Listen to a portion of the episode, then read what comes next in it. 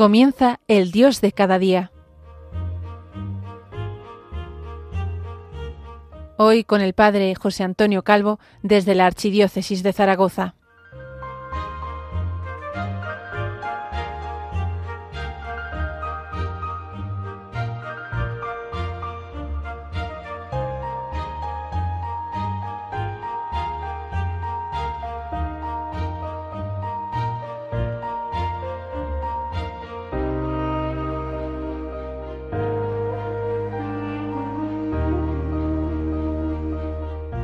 Buenos días, les habla el Padre José Antonio Calvo desde Zaragoza, la diócesis del Pilar.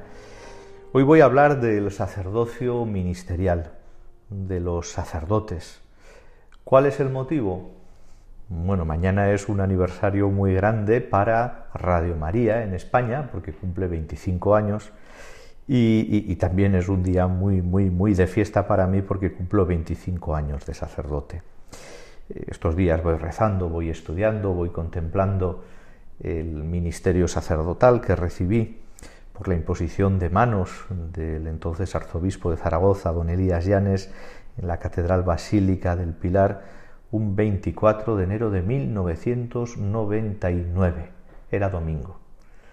Se escuchaban eh, las primeras palabras en Radio María y eh, un servidor junto otros compañeros recibía la ordenación sacerdotal. Como siempre pueden enviarme sus preguntas y sugerencias a la dirección de correo electrónico el dios de cada día 1 arroba radiomaria.es. Vayamos pues con nuestro, con nuestro tema, el sacerdocio. Eh, no es el mejor tiempo para los sacerdotes, o sí. Es verdad que no gozamos del prestigio o de la autoridad que en otros momentos eh, los sacerdotes han tenido, un brillo social. Ahora, ciertamente, el sacerdote no, no, no, no lo tiene. Incluso algunas veces pues, se puede sentir bastante herido en su autoestima. Nada que no pueda superar, eh, nada que no pueda trascender por el amor a Cristo y el amor a la Eucaristía, y en Cristo, la Eucaristía, el amor a los hermanos. ¿Quién es el sacerdote? Bueno, pues el sacerdote es ese varón que ha recibido el sacramento del orden de las manos de un obispo válidamente consagrado, después de haber sido consultado el pueblo de Dios, después de unos años de formación intensa, una formación inicial que ahora se entiende como eh, una formación discipular, una formación configurativa y eh, una formación de síntesis. ¿Qué quiere decir esto? Pues que los seminaristas, candidatos al sacramento del orden, van a pasar un tiempo en el seminario, un periodo introductorio o propedéutico, luego van a pasar un tiempo eh, asistiendo a las enseñanzas de Jesús Maestro como discípulos, Luego van a intentar eh, ver al Cristo sacerdote con el cual van a configurarse según su vocación particular. Y por último, podrán poner en funcionamiento, en acto, todo eso que han aprendido. Digo que es formación inicial. Así lo concibe ahora mismo eh, la ratio fundamentalis de los seminarios, el documento que regula la vida de los seminarios de, todo el mundo. Formación inicial, porque, y esto lo digo yo desde la propia experiencia, cuando un seminarista llega a la ordenación sacerdotal, se ha preparado inicialmente, pero lo importante, lo fuerte, lo trascendente está por venir. ¿Qué es el sacramento del orden? ¿Mm? Digo que es el sacramento del orden, no el sacramento del orden sacerdotal. Eh, el sacramento se llama sacramento del orden. Es uno de los siete sacramentos instituidos por Cristo, gracias al cual viene eh, donado a quien lo recibe una, una especial consagración, la ordenación, que por un don singular del Espíritu Santo permite ejercer una potestad sagrada al servicio del pueblo de Dios, al servicio del pueblo de Dios, en nombre y con la autoridad de Cristo. Son los dos polos. Cristo, a quien representa el sacerdote y que está al servicio del pueblo de Dios. ¿Qué efectos produce el sacramento del orden? Bueno, decimos que el sacramento del orden imprime carácter, o sea, marca de tal manera eh, existencialmente al que es ordenado que nunca va a dejar de serlo. El sacramento del orden otorga una efusión especial del Espíritu Santo que configura con Cristo al ordenado en su triple función de sacerdote, profeta y rey, según los respectivos grados del sacramento. Los grados del sacramento son el diaconado, el presbiterado y el episcopado. Como decía, la ordenación confiere un carácter espiritual indeleble. Por eso no puede repetirse, por eso no puede conferirse por un tiempo determinado, por eso uno no puede dejar de ser sacerdote. Autoridad y sacerdocio ministerial. Desde luego que el sacerdote ordenado en el ejercicio de su ministerio sagrado ni habla ni actúa por su propia autoridad. Tampoco lo hace por mandato o delegación de la comunidad. Lo hace en Cristo, en la persona de Cristo cabeza y en nombre de la Iglesia. Por eso el sacerdocio ministerial se diferencia esencialmente y no sólo en grado del sacerdocio común de los fieles, al servicio del cual lo instituyó Cristo. Este es un tema sumamente complejo, pero vital, pero vital, y que nos, si lo entendemos bien, de acuerdo con el catecismo, de acuerdo con el magisterio de la Iglesia, de acuerdo con el magisterio de los santos, nos damos cuenta de que no hay oposición entre un laico y un ordenado. El ordenado está al servicio del laico. El que es sacerdote ministerialmente está al servicio del que es sacerdote realmente por el bautismo. Esto es muy importante y procuraremos matizarlo en sesiones posteriores. Es necesario el sacerdote Juan Pablo II escribía en el jueves santo del año 2000, el año del gran jubileo, una carta a los sacerdotes. Y en él decía, el carácter sacramental que distingue a los sacerdotes en virtud del orden recibido hace que la presencia en su ministerio sea único, necesario e insustituible.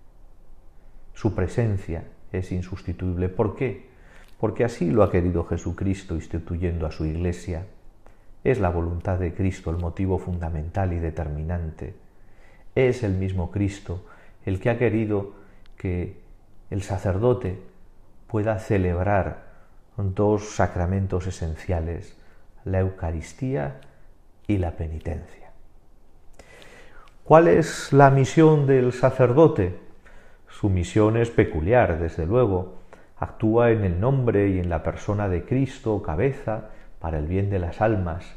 Santo Tomás comenta eh, la carta a los hebreos diciendo, solo Cristo es el verdadero sacerdote.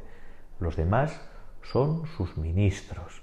Entonces, si el sacerdote ministro, eh, el sacerdote ministerial no está unido a Cristo cabeza, eh, lo que está haciendo no es servir al pueblo de Dios, sino que está sirviéndose a sí mismo y es un pastor impostor. Eh, la misión del sacerdote tiene que ver con el obispo. El presbítero colabora con el obispo en una iglesia particular.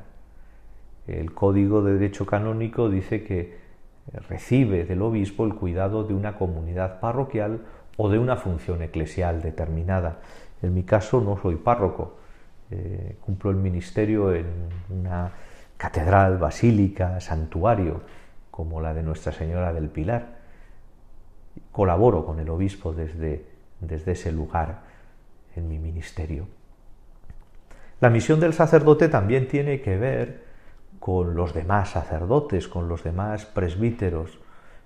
Los sacerdotes viven la unidad del presbiterio diocesano en comunión y bajo la autoridad del obispo, al cual se debe obediencia. Concilio Vaticano II, Presbiterorum Ordinis número 8. El sacerdote es consagrado para predicar el Evangelio, para celebrar el culto divino, sobre todo la Eucaristía, de la cual eh, obtiene fuerza su ministerio, y para ser pastor de los fieles.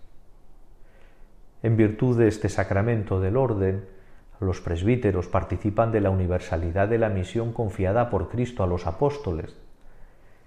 El don espiritual que recibieron en la ordenación los prepara, no para una misión limitada y restringida, sino para una misión amplísima y universal de salvación hasta los extremos del mundo, dispuestos a predicar el Evangelio por todas partes. Los sacerdotes diocesanos estamos especialmente vinculados a nuestra diócesis, incardinados decimos, pero ¿cuántos sacerdotes reciben esa llamada especial a ser misioneros? Y sus obispos no se lo impiden porque forma parte de la especificidad del sacerdocio ministerial en la Iglesia Católica. Esta misión del sacerdote podemos seguir diciendo, tiene, tiene mm, distintas características. La misión es eclesial, es de comunión y, ¿por qué no decirlo?, es también jerárquica y doctrinal. Es eclesial porque el sacerdote no se anuncia a sí mismo, sino que dentro y a través de la propia humanidad, pobre humanidad, todo sacerdote debe ser consciente de que lleva a otro, a Dios mismo. Lleva a Dios al mundo. Dios es la única riqueza que en definitiva los hombres desean encontrar en un sacerdote. Es la única riqueza que podemos ofrecer. La misión al mismo tiempo es una misión de comunión, porque se lleva a cabo en la unidad, eh, se lleva a cabo en una diócesis, iglesia local, se lleva a cabo en una eh, en el mundo, en la iglesia universal, con humildad y con confianza, experto en la intimidad divina. El sacerdote debe ser un hombre de comunión con sus hermanos sacerdotes, con el pueblo que se le confía y un hombre de la comunión en Cristo. Ahí, ahí radica su ministerio. Y también su misión es jerárquica y doctrinal. Es importante, es importante que, como decía Benedicto XVI en el año 2009, el sacerdote eh, tiene que conocer muy bien la doctrina y reafirmar la importancia de la disciplina eclesiástica, eh, debe conocer perfectamente la doctrina teológica, la doctrina moral, sí. Esto sería la, misión del, del sacerdote. Y ahora me gustaría hablarles, pero vamos a hacer una pequeña pausa para repensar con música estas ideas que les vengo proponiendo de el sacerdocio según San Juan María Vianney. Volvemos en unos minutos.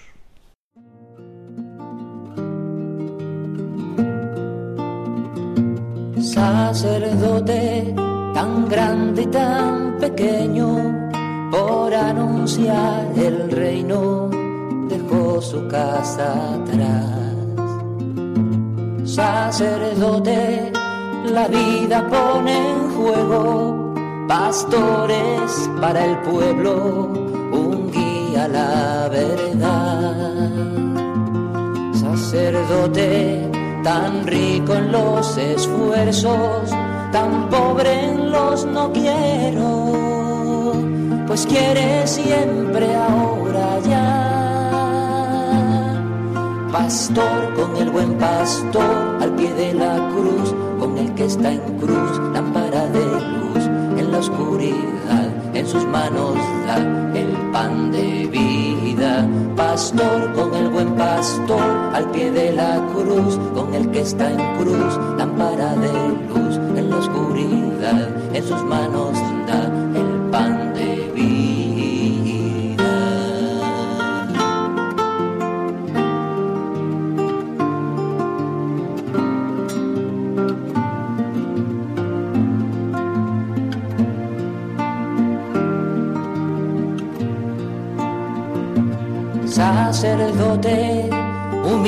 por Diosero, que pide y se da entero, partiendo el corazón. Sacerdote, discípulo y maestro, prudente consejero, ministro y servidor. Sacerdote, tan fuerte en oraciones,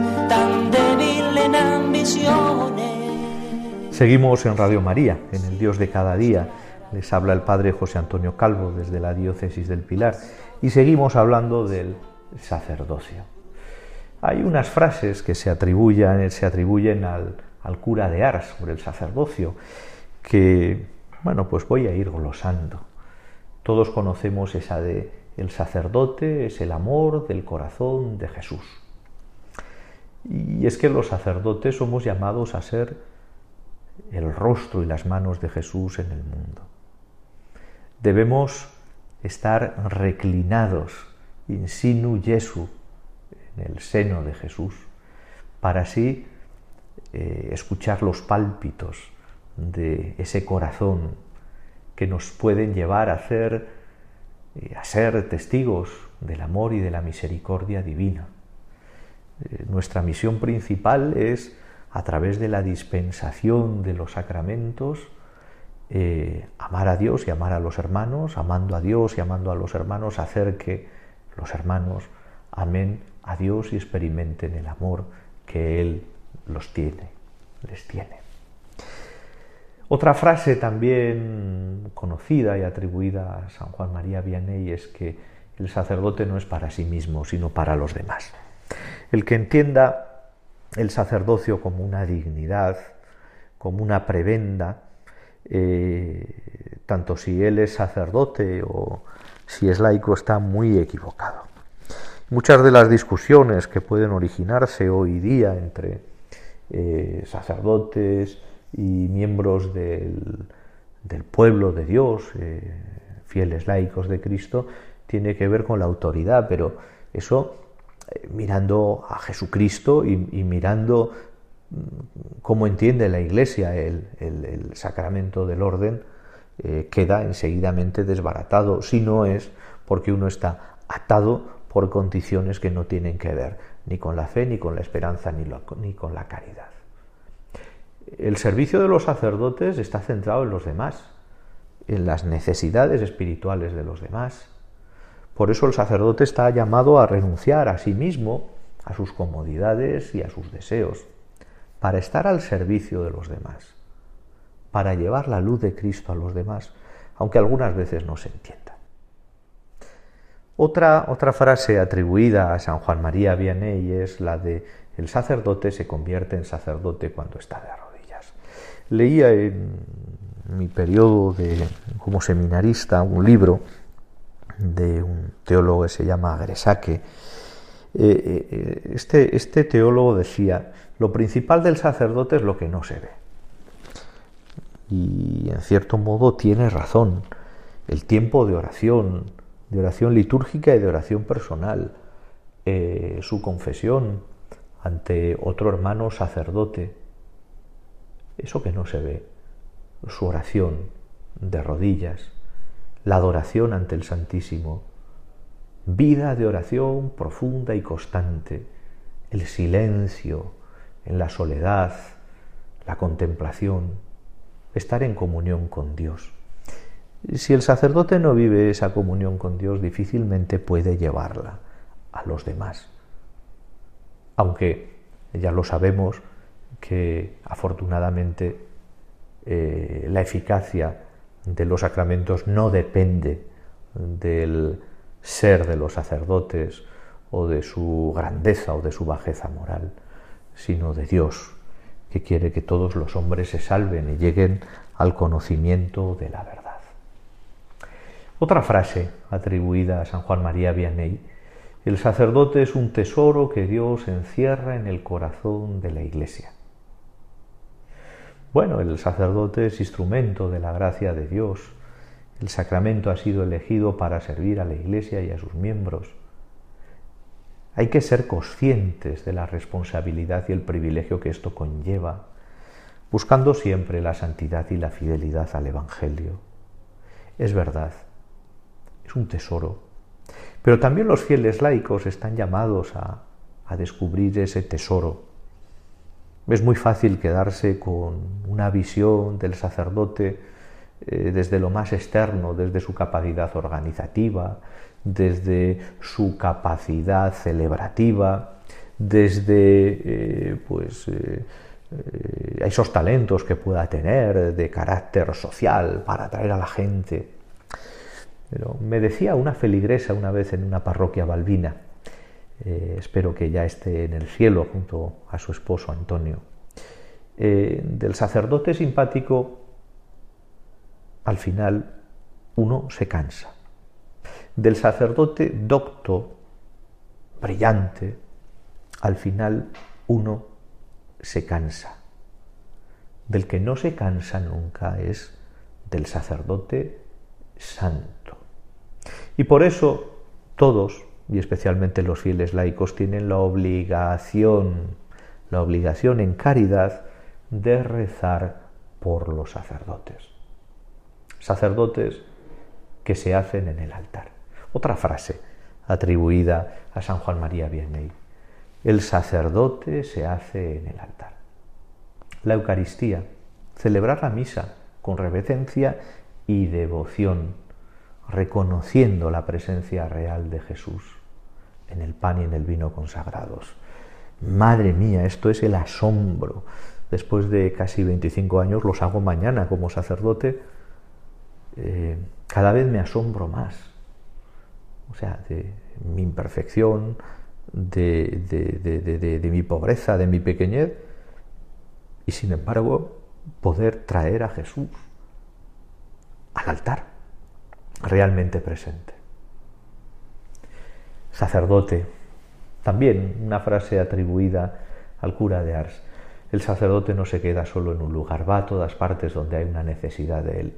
Ojalá nos matéis a los sacerdotes llamándonos para mm, llevar la comunión a los enfermos, para confesar, para llevar el viático, para bendecir un lugar de trabajo, para bendecir el domicilio familiar, para atender a una familia pobre.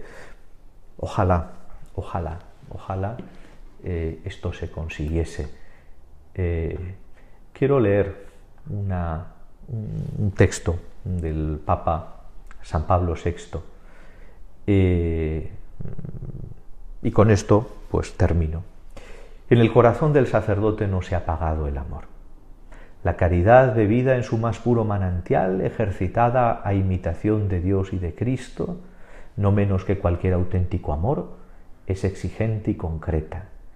Ensancha hasta el infinito el horizonte del sacerdote, hace más profundo y amplio su sentido de responsabilidad, educa en él, como expresión de una más alta y vasta paternidad, una plenitud y delicadeza de sentimientos que lo enriquecen en medida superabundante. Curiosamente, esto tiene que ver con el celibato. Dice en Sacerdotalis Celibatus el Papa San Pablo VI, el celibato elevando integralmente al hombre contribuye efectivamente a su perfección. Felicidades Radio María, felicidades sacerdotes, felicidades pueblo de Dios por tener sacerdotes y por poder vivir en comunión unos con otros. Terminados, terminamos por hoy Muchísimas gracias por compartir conmigo su precioso tiempo. Recuerden que este y todos los programas de Radio María pueden volver a escucharse en podcast a través de la web www.radiomaria.es y también a través de Spotify, Apple y Google Podcast. Feliz jornada.